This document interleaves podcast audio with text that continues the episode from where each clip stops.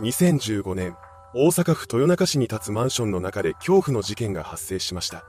今回は事件発生の経緯から犯人に下された判決までをまとめていきます。後に事件を起こすことになる男、上原明宏は周囲の人々からトラブルメーカーとして知られていました。どうやら上原は被害妄想が激しい人物だったらしく、どんな相手にも難癖をつけていたみたいなのです。そのため彼の周りからは人がどんどん減っていきます。そのような中で両親も他界してしまいました。両親以外に家族がいなかった上原は一人で孤独な生活を送るようになります。その状況になると、彼は今まで以上に疑心暗鬼に陥ったそうです。いつからか上原は近隣住民から嫌がらせを受けているという被害妄想を抱くようになります。そこで彼は嫌がらせ相手を捕まえるために自宅の壁に監視カメラを設置するなどしていました。しかし実際には嫌がらせをしている相手などいないため、監視カメラに怪しい人物が記録されることはありません。それでも上原の被害妄想が治ることはなかったのです。1995年1月17日、彼が住んでいた関西地方を中心とする未曾有の大災害、阪神淡路大震災が発生しました。この揺れにより、上原が一人暮らしをする実家の窓ガラスが割れてしまったそうです。タイミングや周辺に立つ建物の被害状況などから窓ガラスの破損が地震の影響によるものだということは簡単にわかるはずですが、上原はそう考えません。地震発生直後に彼は隣の家へと乗り込んでいき、お前らが割ったんやろと大声で騒ぎ立てていたそうです。こうした彼の行動は以降も改められることがありませんでした。むしろ、悪化の一途をたどっていったそうです。そのきっかけとなったのは2001年頃の出来事でした。当時の上原は自ら会社経営をすることで生計を立てていたみたいなのですが、取引先との間で生じたトラブルが原因で倒産にまで追い込まれてしまいます。これにより、彼は仕事を失ってしまいました。それからというもの、上原が持つ疑心暗鬼の感情や被害妄想はさらに膨らんでいったのです。この頃に見られていた症状はもはやただの被害妄想ではなく、妄想性障害という精神病の域にまで達していたといいます。ですが上原自身が自分は正常だと思い込んでいるため、病院を受診することはありませんでした。結果として彼は妄想性障害を放置したまま日々の生活を送り続けてしまうのです。妄想性障害の主な症状としては他人から搾取されているという感覚を持ったり相手の発言の中に悪意があると思い込んだりすることが挙げられています上原の場合も全く同じでした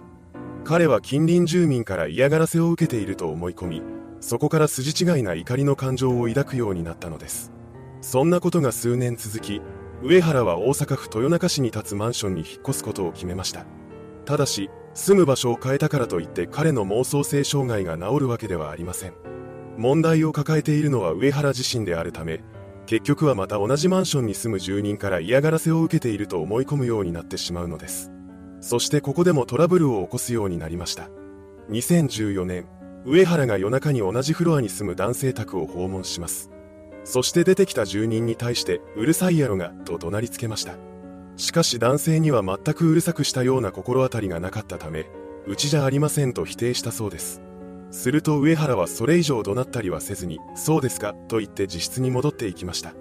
この件以外にも彼は車の音がうるさいと騒ぎ立てたりしています。また、上原が指定のゴミ袋を使っていなかったがために一度出したゴミを自室の前まで戻されたことがあったそうなのですが、その際にはたまたま近くにいた無関係の住民に対してゴミを置いたのはお前かと怒鳴りながら迫っていました。そんなことが重なったためマンションの住人は上原のことを迷惑に思うようになります。特に上原の自宅がある6階に住む住民は彼のことを気味悪がっていました。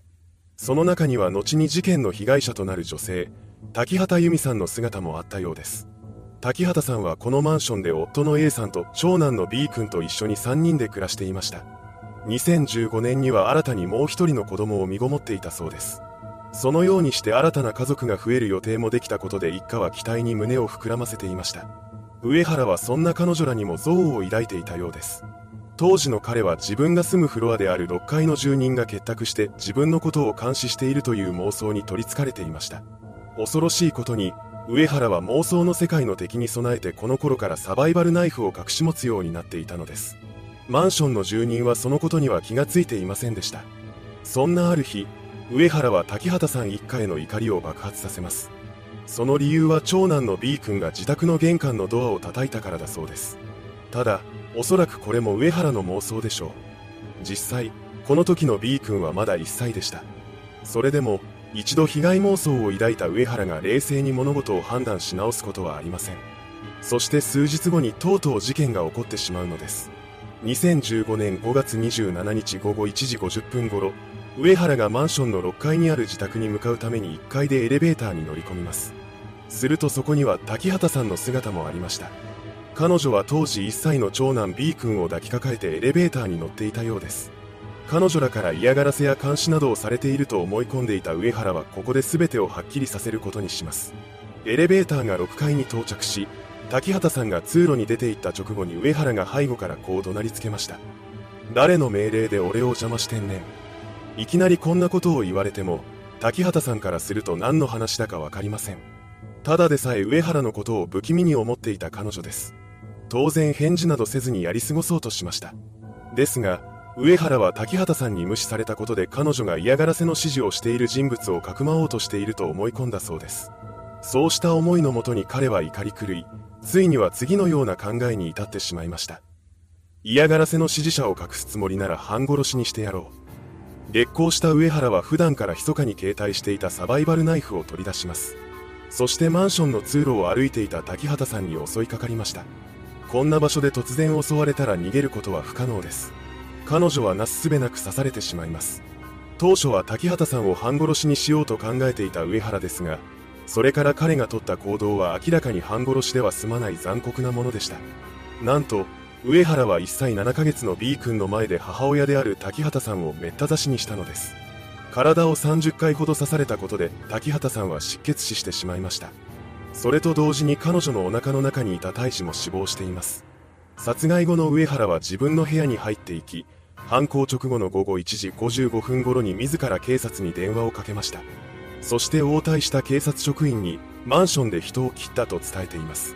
この通報を受けた警察が現場に駆けつけてきました。するとそこにはサバイバルナイフで刺されて死亡している滝畑さんとそのすぐそばで泣き叫んでいる B 君の姿があったのです。B 君は救急隊員によって保護されています。幸いにも彼に大きな怪我はありませんでした。警察はその場で上原のことを現行犯逮捕します。その後行われた取り調べで上原は次のように語り出しました。いろんな人から嫌がらせを受けていた。何者かにカメラで監視されたりストーカーされたり我慢の限界だった。6階の住人は全員がグルになって自分を監視していた。そして犯行当時の状況については数日前に滝畑さんの長男が玄関を叩いたので文句を言いに行った。二人と1階で同じエレベーターに乗り、6階で降りた際に襲ったと説明しています。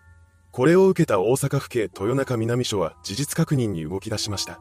ですが上原が話したような嫌がらせや監視の事実は一切確認できなかったのです。そこで大阪地検は約4ヶ月の間鑑定留置をして精神鑑定を行うことにします。その結果、上原が妄想性障害であるという診断結果が出されましたただ最終的にはその上でも刑事責任を問えると判断したようです大阪地検は2015年10月24日までに上原を殺人及び銃刀法違反の罪で大阪地裁に起訴しましたこうして裁判が始まったのです本件は裁判員裁判の対象になっています2015年12月5日に開かれた初公判の中で上原は自身の犯行について嫌がらせの指示者を聞き出すためで殺すつもりはなかった。事故と思っていますと語り、殺意を否定しています。これに続くようにして弁護人は、精神障害の影響でパニックに陥っていたため、致命傷を負わせた際の責任能力はないとして傷害罪にとどまると主張しました。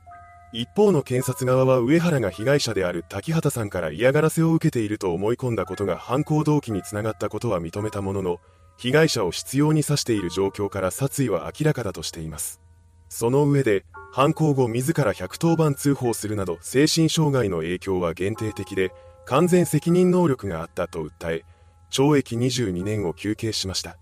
判決公判は事件から約1年7ヶ月後の2016年12月14日に開かれています。そこで大阪地裁は被害者の傷の形状について、被告が強い力で意図的に何度も突き刺したことにより生じたと説明しました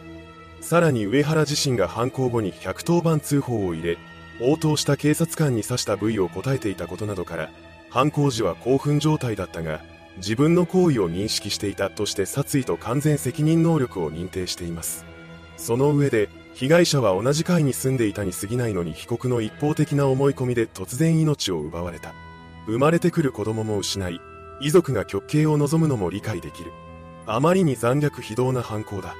精神疾患を考慮しても有期懲役刑の上限に近い刑が相当と述べ上原に懲役21年の実刑判決を言い渡しました。この判決後に滝畑さんの夫である A さんが記者会見を開き嫁が帰ってくること以外喜べない。お腹の赤ちゃんも含め2人の殺人という思いはずっと残っていると語っています。そんな中弁護側は一審判決を不服として即日控訴しました。しかし後になって上原本人が控訴を取り下げています。これにより彼の懲役21年が確定しました。現在上原は刑務所で服役中です。いかがでしたでしょうか？被害妄想に取りつかれた男が勝手な思い込みで何の落ち度もない相手を殺害した事件。